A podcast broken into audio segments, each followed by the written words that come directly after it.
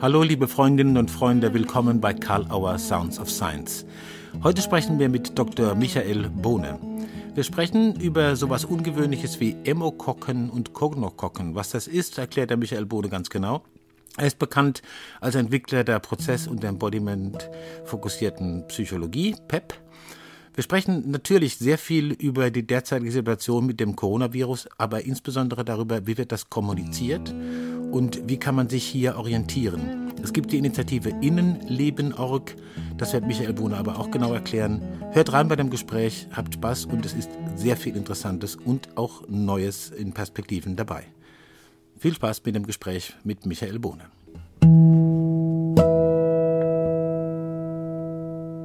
Ja, herzlich willkommen, lieber Michael Bohne. Du bist in Hannover und ich bin in Heidelberg und wir sind über ja. Skype miteinander verbunden zu Karl Auer Sounds of Science. Hallo Matthias. Ich freue mich sehr, dass du dir die Zeit nimmst, äh, mit uns ein Gespräch zu führen. Es gäbe ja so viele Themen, wir könnten stundenlang sprechen. Ich ähm, will mit etwas ganz Aktuellem beginnen, dich da ein bisschen zu befragen. Du hast eine Initiative ins Leben gerufen, gerade in, äh, in äh, Zusammenhang mit der, mit der derzeitigen Situation, die wir haben, die nennt sich Innenleben.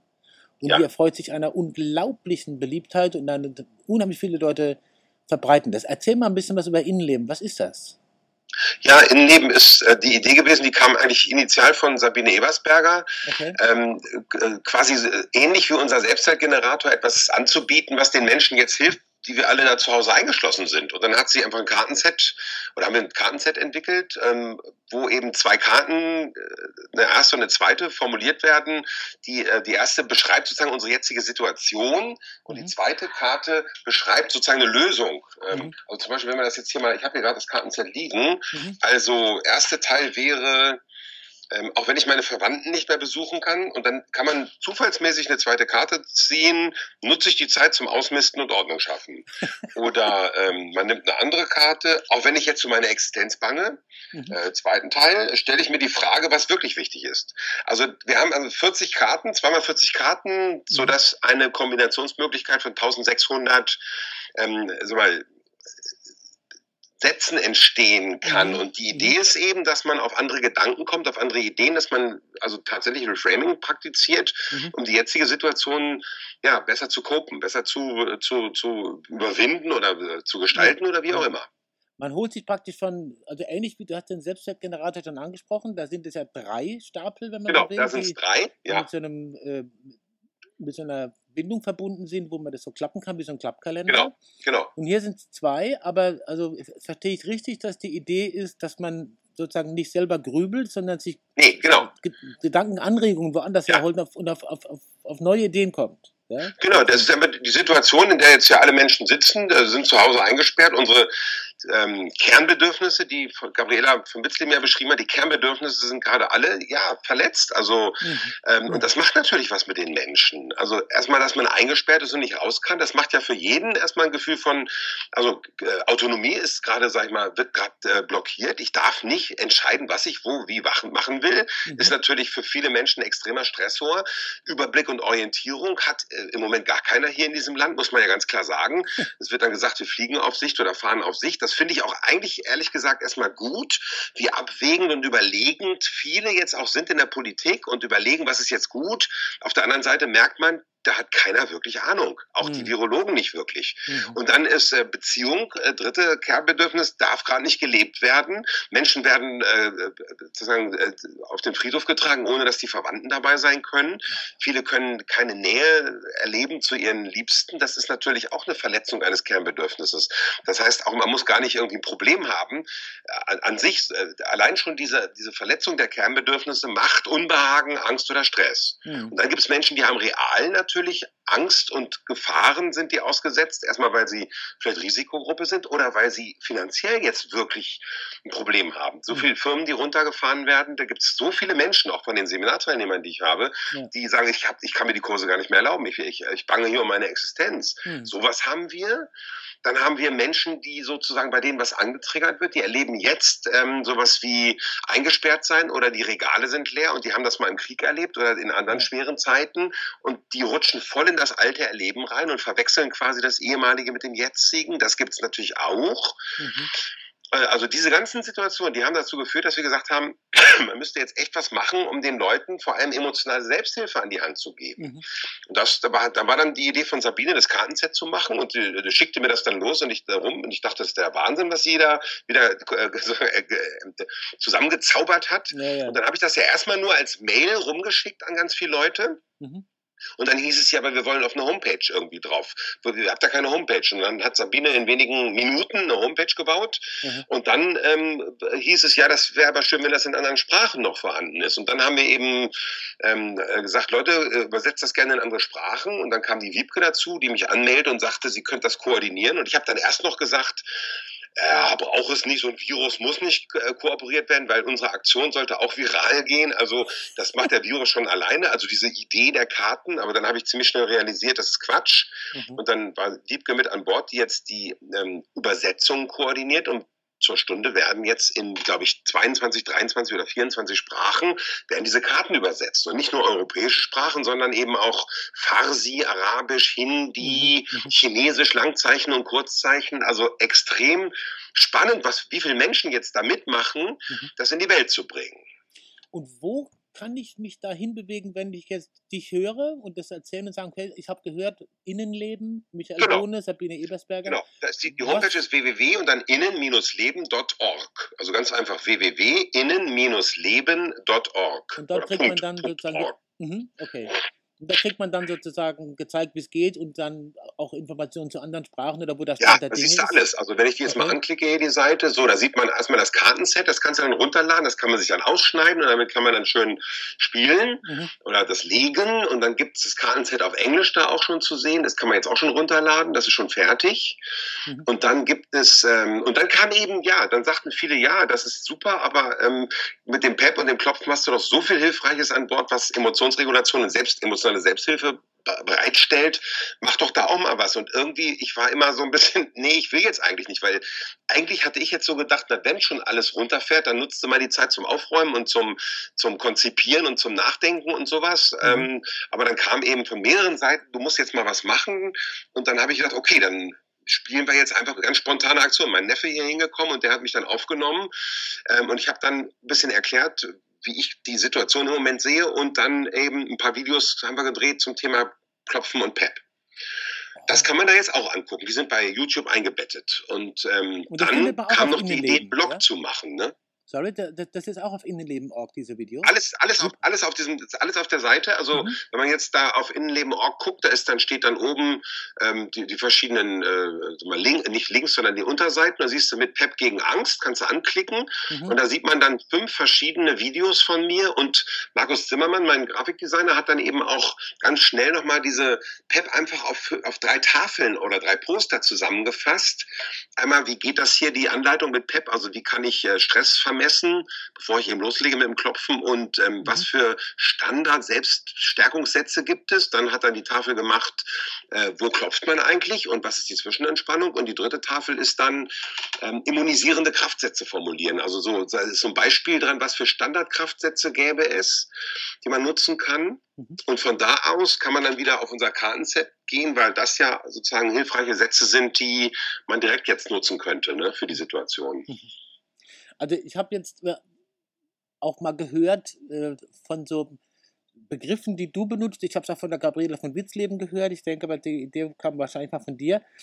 Äh, irgendwas mit äh, Kocken und so. Also, ja, genau, von Kocken. Emo-Kocken und Kokno-Kocken. Das wollte ich dir auch mal befragen, was das ist. Genau. Also, da geht ja auch um eine Art von Infektion. Ja, ja. Äh, irgendwie die, die, die, Idee zu diesen Begriffen kam mir damals, als ich für Rowold das Buch Feng Shui gegen das Gerümpel im Kopf geschrieben habe, 2007. Ja. Da, diese, diese Idee und die Metapher fand ich irgendwie lustig mit Feng Shui gegen das Gerümpel im Kopf. Also das ist so Psychotherapie mhm. als schöner Wohnen für die Seele. Mhm. Und das war einfach ein ganz kreativer Schreibprozess. Und da habe ich so gedacht, Mensch, irgendwie sind das ja immer wieder Emotionen, äh, an denen man sich ansteckt. Also ich kenne keinen Menschen mit richtigen Ängsten, der nicht einen Vater oder eine Mutter oder ein, ein Feld oder ein System hatte, in dem einfach viele Ängste vorhanden waren. Mhm. Und bei Gedanken ja genauso. Ne? Überall sind so Gedanken in der Welt, an denen man sich dann infiziert. Ne? Mhm. mhm. Ähm, und deswegen habe ich das als Emokokken und Koknokokken beschrieben. Also die Gefühle, an denen wir uns infizieren, was ja tatsächlich auch stimmt und mhm. evolutionsbiologisch ja auch wichtig ist, mhm. aber eben auch aus dem Ruder laufen kann und die Gedanken anderer, an denen man sich infizieren kann. Und das sehen wir im Moment halt, finde ich, sehr gut gerade wieder. Ne?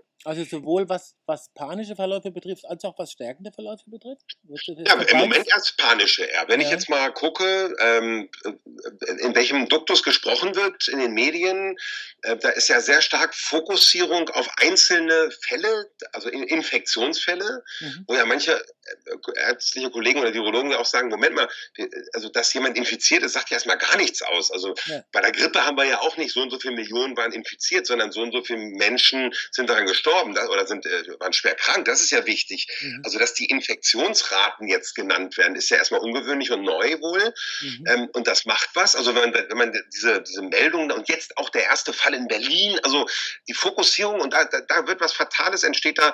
Ähm, äh, Wissenschaft will immer auf große Gruppen fokussieren. Wie ist das eigentlich, wenn man eine Studie mit 1000 oder 10.000 Leuten macht und so?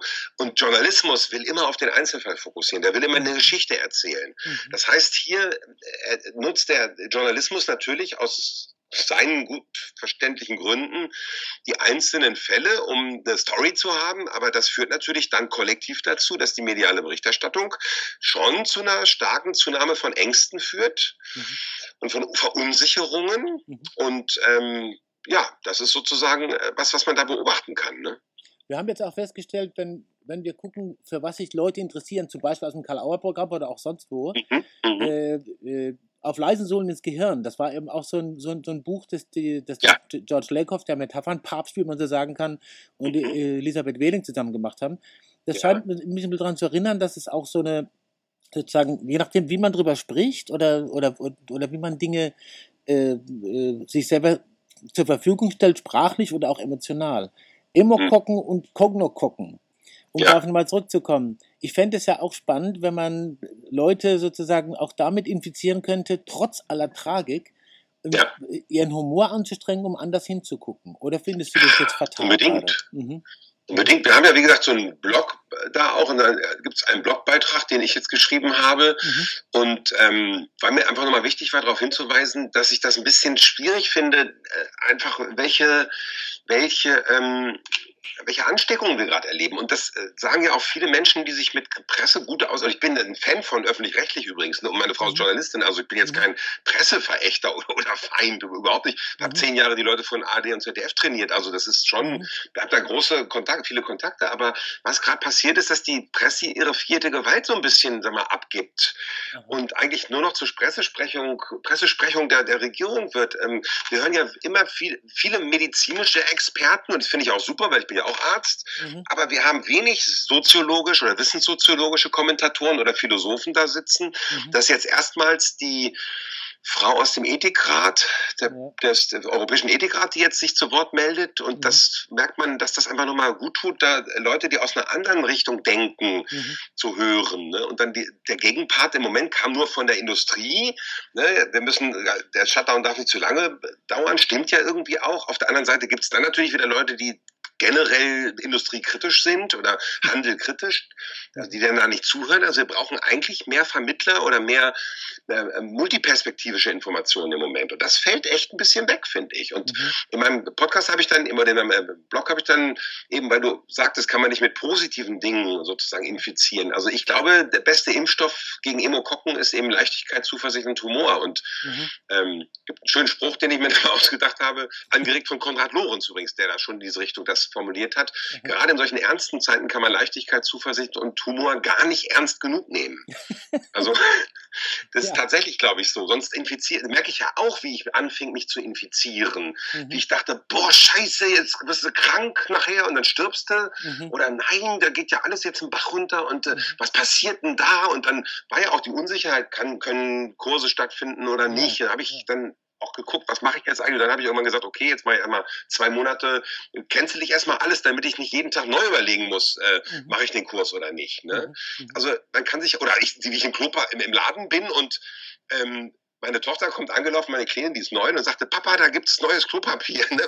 Obwohl wir nicht, bislang nicht infiziert waren von dieser, mhm. von dieser Phobie, ja? Klo, Klopapiermangelphobie. Mhm. Und dann habe ich mich erlebt, wie ich gar nicht groß nachgedacht habe. Ich dachte nur, oh, da gibt es viel Klopapier, dann nehmen wir mal eine Packung mit. So. Mhm. Also äh, und sonst hätte ich überlegt, haben wir zu Hause noch welches? Nee, haben wir wahrscheinlich, also kaufe ich nächstes Mal ein. Mhm.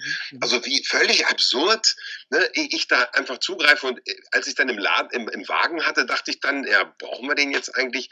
Naja, gut, okay, haben wir, ist auch mhm. okay. Ne? Mhm. Also das heißt, ähm, das macht ja was mit uns allen so. Und da finde ich es wichtig zu gucken, was für Angstträger sehen wir. Und äh, wenn ich Zeitungen lese, merke ich im Moment, gerade was die Attribute, die Adverbien und die Adjektive in den Beschreibungen hm. finde, dass das sehr, sag mal, superlativ und extrem ist. Also tödlicher Virus heißt es jetzt auf einmal. Mhm. Ja, das ist ein Virus, ja, und da, da sterben auch Menschen dran. Aber wenn ich die, die die Wortmetapher tödlicher Virus nehme, ne? Mhm. oder jemand, der ein anderer Börsenberichterstatter, der sagte, wir, wir stehen vor einer Kernschmelze der Wirtschaft. Ne? Mhm. Das sind natürlich extrem starke Begriffe, die echt Angst machen. Mhm. Ne? Mhm. Und dann äh, sind Leute, die dann jetzt irgendwie ihre Rücklagen, ihre Rente dann irgendwie in Börsen, äh, in, in, in, in, Aktien irgendwie investiert haben, die haben natürlich jetzt Angst, dass sie, dass ihre ganze Altersversorgung weggeht. Ne? Mhm.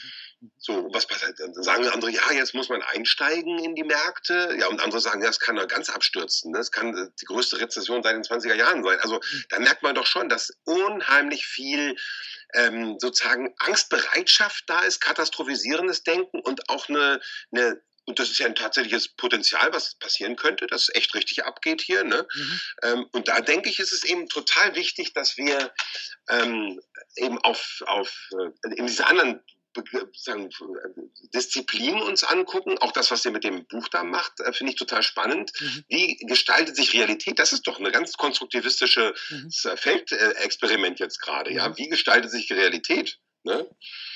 Ähm, ja und da ist wichtig, glaube ich, dass wir auf die Zuversicht und Leichtigkeit, auf Humor gucken, mhm. Mhm. damit wir nicht alle jetzt komplett quasi gesteuert werden über, ihre, über unsere ängstlichen Gehirne. Ne? Mhm. Weil das macht keinen Spaß, auf, aufgrund von Angst sich jetzt leiten zu lassen von irgendwelchen Leuten, von denen man sich nicht wirklich leiten lassen will. Ne? Und was ich eben bemerkt habe auch ist, dass es so eine Ambiguitätsintoleranz im Moment gibt. Also die, es, darf, es gibt kaum noch Mehrdeutigkeit. Die Leute sind entweder, ja, so muss man das machen und noch härter, als die Regierung es vorschlägt, oder es gibt immer mehr Verschwörungstheoretiker oder Leute, die einzelne Experten jetzt total hochpushen, die inhaltlich auch was Interessantes sagen. Aber was ich eben so ein bisschen vermisse, ist, dass Leute eben verschiedene Positionen äh, relativ schnell einnehmen können. Mhm. Also zum Beispiel zu sagen, meine Herren, das kann ja echt ganz schön belastend und schwierig sein. Und wenn man sich das vorstellt, wo das hingeht, aber vielleicht ist es auch alles übertrieben. Und wir müssen mal gucken, ob die Zahlen überhaupt stimmen. Also diese, dieses Hin- und Herpendeln, das erlebe ich im Moment weniger, zumindest aus meiner Wahrnehmung. Mhm. mhm. Es, wahrscheinlich ist es auch so, als, als Frage formuliert, man hat Angst, plötzlich in der Ecke zu stehen und den schwarzen Peter in der Hand zu haben, oder? Ja, absolut. Und es gibt mhm. ja einige, die sich da sehr weit rauswagen und sagen, das ist, was das Robert-Koch-Institut oder der Drosten und all diese Leute mhm. rausgeben, das ist ähm, total fatal und das ist die Manipulation der Massen und so, mhm. wo ich so denke, Leute, ihr wisst es doch noch nicht, wo es lang geht. Und mhm. ich möchte so nicht danach, also wenn es jetzt echt eine Riesenkatastrophe gibt mhm. und dann gehört man zu den Rufen, Rufern, die gesagt haben, das war übertrieben, dabei war es noch untertrieben. Also ehrlich gesagt, es gibt ein Leben nach der Krise. Da möchte ich doch gerne, äh, dass ich danach nicht als total Vollpfosten dastehe. Ne? Genau. Ansonsten finde ich, was der Drosten macht, ist doch super. Mhm. Das ist, also, das ist doch mal Wissenschaftsradio auf eine echt gute Art. Äh, auch diese Bescheidenheit und dass er sich immer wieder korrigiert, weil er neue Informationen hat. Also, mhm. ähm, das Podcast von NDR finde ich super und wir haben neulich zu meiner Frau auch gesagt, unser täglich Drosten gibt uns heute. Also, das finde ich schon spannend. Also, nicht nur, weil der sich mit dem Thema auskennt, sondern weil man an dessen Denkweise sehr schön gucken kann, wie, wie gut gemachte Wissenschaft funktioniert. Mhm. Ne? Das klingt jetzt, was ich dich jetzt fragen will, fast so wie eine Art Schleichwerbung. Ich meine es aber überhaupt nicht so. Du hast von mhm. der äh, Zeit nach der Krise gesprochen. Ich denke mhm. mir, äh, dass es ja jetzt auch ganz viele Leute gibt, die sich wirklich orientieren was äh, ist da, wo ich von außen, weil ich keine Kontakte habe oder, mhm. oder äh, aufs Netz angewiesen bin, welche Möglichkeiten kann ich mir selbst zur Verfügung stellen, abgesehen jetzt von Innenleben zum Beispiel, ja. was du ja alles genau erklärt hast und die, und die Leute auch aufsuchen können.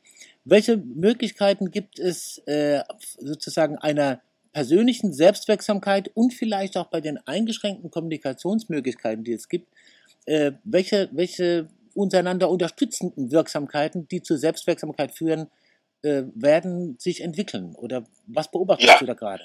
Also ich glaube, also unser Anliegen ist ja Hilfe zur emotionalen Selbsthilfe, aber wir kriegen immer mehr auch Mails und Angebote von Leuten, die sagen, hier, wir bieten was an und zwar kostenloses Online-Coaching oder Online-Beratung oder Telefonberatung für mhm. Leuten, für Leute, denen es gar nicht gut geht, denen sozusagen die Düse geht und mhm. äh, da haben wir auch eingeladen schon, dass Leute im Blog bei uns das da posten können. Also da gibt es eine große Entwicklung, merke ich.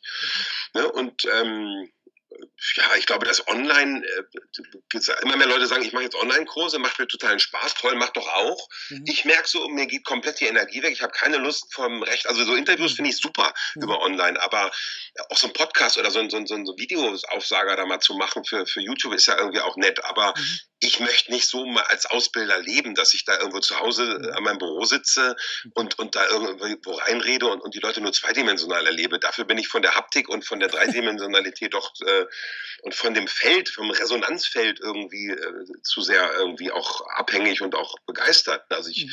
mich kickt das nicht an. Also wenn es jetzt nur noch Fortbildung online gibt, würde ich umschulen, würde ich was anderes jetzt machen. Also oder ich würde einen guten Online-Kurs aufnehmen, den man dann runterladen kann, aber ich würde das nicht mehr angucken dann. Also das ja, ist ja. dann, ähm, äh, dann mache ich was anderes. Also, mhm. also denkst du auch, dass die äh, der Wunsch, sich wirklich persönlich zu begegnen, äh, ja. in verschiedenen Formen, entweder zu zweit, zu dritt ja, oder auch in größeren Ja, definitiv. Ich habe vor, vor ein paar Jahren, also ich habe jetzt einen Verteiler von 3000 Leuten, die ich ausgebildet habe, mhm. also Ärzte, Psychotherapeuten, äh, Coaches, äh, mhm. Äh, Spezialtherapeuten. Und als ich so 1500, 1600 im Verteiler hatte, habe ich mal eine Umfrage gestartet, weil ich so dachte, ich bin ja immer so innovativ unterwegs auch, mhm. Mensch, das wäre doch mal klasse, wenn man so einen Supervisionstag mal anbietet über ein Online-Format und dann nicht irgendwie so Skype, was immer hängen bleibt, sondern ein gutes Konferenzformat, was eine hohe Qualität hat, darf was kosten, äh, ne, ist ja mhm. klar, würde ich dann sozusagen da mir besorgen, damit das gut ist. Und da habe ich die Leute gefragt, wer hat Interesse daran? Und von diesem riesen Verteiler, also die lesen schon die Sachen, die ich da rausschicke, ganz oft, mhm. mhm. haben drei Leute gemailt und gesagt, das finde ich eine super Idee. Ja, sonst kein Mensch. Und das waren Leute, die irgendwie auf der Welt überall unterwegs sind mhm. und die so über Online-Coaching und so und, und Expats-Coaching mhm. sozusagen leben. Also das ist deren Welt gewesen. Mhm. Alle anderen haben gesagt, nee, finde ich blöd und nee, ich will nicht live sehen und ich will auch dahin fahren, möchte die Leute aussehen, möchte mit denen dann noch spazieren gehen oder essen oder mhm. super so, ne? Und da dachte ich, nee, also das ist, gibt ja einen Riesenhype, wo alle sagen, Online-Schulung ist es jetzt. Mhm. Also ich weiß es nicht. Mhm. Bin da erst nicht tief drin in der Materie, aber ähm, ich merke nur, meine Teilnehmer hatten da keine große Resonanz. Vielleicht ändert sich das auch nochmal, weiß ich nicht. Mhm. Aber ich merke vor allem, ich hätte keinen Bock. Wenn ich jetzt weiß, ich mache Freitag bis Sonntag hier einen Workshop und sitze hier den ganzen Tag da am Bildschirm und erzähle da was, also da geht mir so die Energie weg. Mhm. Muss ich echt sagen. Dann habe ich Lust auf Umschulung. Mhm. Also ich habe, wenn ich dich höre und mit dir spreche, das ist ja nicht zum ersten Mal, dass ich das Gefühl mhm. habe, ein sehr, ein sehr äh, ermutigendes Gefühl. Mhm. Gerade auch in den Dingen, die vielleicht beklagenswert sind, wie du sie beschreibst. Ja. Ich, ich freue mich drauf, wenn man sich wieder nicht nur beim Selbstklopfen, sondern berühren kann und auch miteinander mit dem Bier anstoßen. Das kann man auch noch machen, genau. wenn man beieinander steht. Genau. Ich freue mich sehr drauf, wenn wir uns wieder sehen. Ja, schön, ich auch. Ja. War toll, dass du dir die Zeit genommen hast. Ja, gerne. Äh, eine Frage noch. Gibt es irgendeine Frage, wo du gedacht hattest, oh, die stellt er bestimmt, die hätte ich auch gern und ich habe sie vergessen? Ja, Hast du, hast du nicht gefragt. Und zwar, warum ich mich so für Taiwan stark mache. Ich habe ja auch ja. ein Video aufgenommen zum ja. Thema Taiwan, ja. weil mich das schon fasziniert. In Taiwan, äh, Taiwan hat ja äh, den ersten infizierten Menschen ungefähr den, am gleichen Tag oder ganz nah dran gemeldet wie Deutschland. Mhm. Und ähm, jetzt war es letzten Sonntag so, dass wir 55.000 infizierte Menschen hatten und äh, ein paar hundert Tote. Und in Taiwan waren es 238 Menschen, die infiziert waren und zwei Menschen, die gestorben waren. Mhm. Und von diesen 238 infizierten Menschen waren auch äh, glaube 150 eh vom Ausland jetzt noch nachträglich reingekommen. Also mhm. Also Taiwan hat im Grunde alles richtig gemacht und ähm, das finde ich schon wichtig zu erwähnen, vor allem weil Taiwan eine extrem hohe Expertise hat, die der Welt aber nicht mitteilen darf, weil Taiwan weder in der WHO noch in der UNO sein darf, weil die Volksrepublik China das verbietet und wir ja komplett, sag mal, Junkies sind, die an der Nadel von China hängen mhm. und alles machen, was die uns da befehlen, hat man ja manchmal das Gefühl. Mhm. Das heißt, Taiwan ist da komplett zur SARS-Epidemie 2003 alleine gelassen gewesen, hat keine Informationen von der WHO gekriegt und hat ein eigenes Krisenmanagement entwickelt, was sie jetzt einfach scharf geschaltet haben. Mhm. Und siehe da, obwohl man dachte, Taiwan wird das Land sein, was die allermeisten Infizierten und Toten haben wird, weil sie eben extrem enge Handelsbeziehungen zu China haben und auch private Beziehungen, ist es mitnichten eingetreten. Mhm. Und dann hört man im Fernsehen aber wiederum nur, ja, Korea macht das super oder Japan, wo ich denke, mhm. Korea hat immerhin 10.000 infizierte Menschen und ein paar hundert Tote. Wieso wird da Taiwan nicht erwähnt? Und mhm. ich habe ja auch sozusagen Appell rausgegeben, dass gelesen, ich dringend ja. wichtig fände, dass die Bundesregierung, das RKI sich von Taiwan beraten lässt, mhm. weil da ist wirklich extrem hohe Expertise. Mhm. Äh, die haben ganz früh diese, diese Handy, diese Smartphone-Trackings gehabt auch. Mhm. Ähm, wo jetzt drüber diskutiert wird. Das heißt, wir fangen jetzt an, die haben ganz früh alle Masken aufgesetzt, wo jetzt hier drüber diskutiert wird, vier Monate später. Mhm. Wo ich nur denke, das, also da, da platzt mir die Hutschnur. Also da ist die Expertise, das sind die, die sich weltweit am besten auskennen und die fragen wir nicht. Mhm. Ne, weil wir uns mit den Festlandchinesen da nicht verscherzen wollen. Das finde ich schon ehrlich gesagt geschmacklos. Mhm. Und ähm, was man ja auch sagen muss, im Diskurs hier, was auch komplett falsch gelaufen ist, da haben selbst Virologen immer wieder gesagt, nein, eine Maske schützt, schützt nicht vor dem Virus. Das ist natürlich kompletter Schwachsinn. Mhm. Die Mas Maske schützt natürlich sehr vor dem Virus, nämlich die anderen. Und da ist die, die Denke, wo man mal merkt, wie wir ich würde mal sagen, mhm. noch unterwegs sind, mhm. nämlich sehr individualistisch. Wir denken immer nur, wie kann ich mich am besten schützen? Mhm. Die Menschen in Taiwan haben vor allem die Idee, wie kann ich die anderen Menschen schützen? Mhm. Dass wenn ich infiziert bin, die anderen nicht anstecke. Mhm. Also die Maske, und das sagt ja Drosten auch, Drosten auch, die Maske schützt natürlich mein Gegenüber vor meinen potenziellen Viren. Mhm. Und wenn alle so eine Maske tragen, dann ist natürlich die Gesamtkohorte stärker geschützt und wir haben nicht so einen exponentiellen Verlauf, wie wenn äh, kein Mensch so eine Maske aufhat. Ne? Mhm. mhm. So, das war jetzt mir nochmal ein Anliegen, das ja, zu sagen. Ich bin froh, dass ich und dich so gefragt Politikern habe. Kontakt hat, äh, der kann das gern sozusagen weiterleiten. Ich glaube, das wäre total wichtig, auch jetzt wirklich Taiwan in die WHO und in die UNO reinzuholen, weil man muss ja eins mal sagen, also was, was, warum ist denn dieser Virus weltweit unterwegs? Weil die kommunistische Partei in, in China, Xi Jinping, hat dafür gesorgt, gesorgt, dass die ersten Informationen unterdrückt wurden, auf brutale Art und Weise. Mhm. Der junge Arzt, der das festgestellt hat, der lupenrein wissenschaftlich gehandelt hat, darauf hingewiesen hat in Fachkreisen, wurde sozusagen da mit Strafe bedroht und äh, ist dann irgendwie weggesperrt worden und all sowas. Mhm. Das heißt, mhm. dass es so eine Riesenausbreitung gibt, hat definitiv, ist die Verantwortung der, äh, der, ähm, der Regierung in China, aber in, da in, in, in, in der Volksrepublik China gibt es ja keine sozusagen Demokratie. Das heißt, die. Leute entscheiden da nur das, was von ganz oben erlaubt ist. Mhm. Also ist die Verantwortung ganz oben. Und ich habe mich jetzt gefragt, wie das eigentlich ist. Gegen Ischgl werden jetzt Sammelklagen schon eingereicht, weil mhm. die da viele mhm. Fehler gemacht haben mhm. im Skigebiet. Also mich würde jetzt mal interessieren, wie es eigentlich mit einer Sammelklage gegen China wäre. Das würde mich doch mal interessieren. Also wer da juristisch sich auskennt, also fände ich mal spannend, dazu einen Podcast zu hören. Mhm. Ähm, weil man muss schon noch mal gucken, also nicht jetzt in der Krise, das ist noch nicht dran, aber wenn sich das beruhigt hat, finde ich schon noch mal, dass man sagen, mal klarstellen muss, wer ist hier der Verantwortliche. Mhm. Was ja komplett geschmacklos ist, wie China sich jetzt sozusagen als der Superheld Held, äh, und der Retter des, des Virus da irgendwie äh, generiert. Also das ist mhm. doch, das ist echt ekelerregend, muss man sagen. Mhm. Also merke ich auch wirklich, das ärgert mich total und ich habe ja sozusagen Fremdvorwürfe, ist ja Big Five Nummer drei im Grunde. Mhm. Ne? bei dem PEP-System, aber da gibt es ja funktionale und parafunktionale Fremdvorwürfe. Die Frage ist immer, schwächt mich das oder stärkt mich das? Ne? Mhm. Ich mhm. merke so, dass meine Fremdvorwürfe mich da extrem stärken. Also die würde ich auch nicht behandeln wollen, weil ich finde die äh, total äh, adäquat und nachvollziehbar. Das so, das wollte ich jetzt nochmal beantworten. Ja, klar. Ja, deswegen habe ich auch gefragt, wenn ich was vergessen habe. Das war oftmals genau, ganz wichtig. Danke. Nein, nein, ich finde auch wichtig, dass man äh, sozusagen auch da nicht nur sagt, Fremdvorwürfe sind per se nee nee, was nee, Schlechtes, genau. sondern dass man sich überlegt, was macht das mit mir?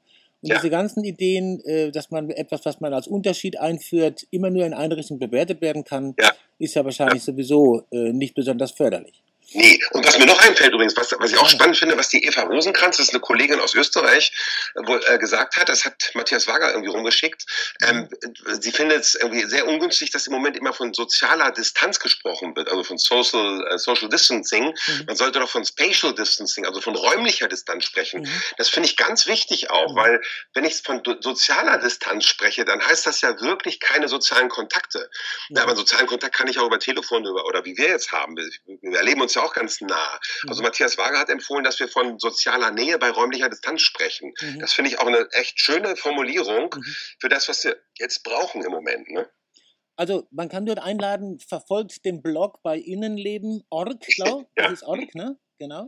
Genau. Und es gibt, gibt auch gerade einen neuen Beitrag von Fritz Simon wieder, ist nämlich ein Kehrwoche, der sich auch mit dem Thema noch beschäftigt. Ah, super. Und Ja. äh, verfolgt, was auf Innenleben ist, es ist offensichtlich was anderes, als man sonst im Mainstream kriegt. Und ich wünsche euch dabei ganz viel Wahrnehmung, ganz viel Aufmerksamkeit, viel Erfolg, besonders bei den Leuten, die es gut brauchen können. Und das sind Ja. viele.